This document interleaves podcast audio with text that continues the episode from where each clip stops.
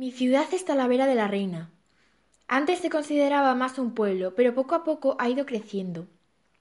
Lo más característico es la cerámica talaverana, un arte que consiste en fabricar objetos de barro, loza y porcelana.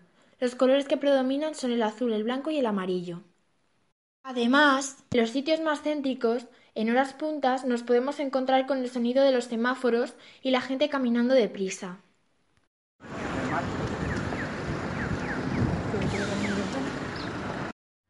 coches atravesando las calzadas y risas con amigos, entre la gente que pasea por las aceras.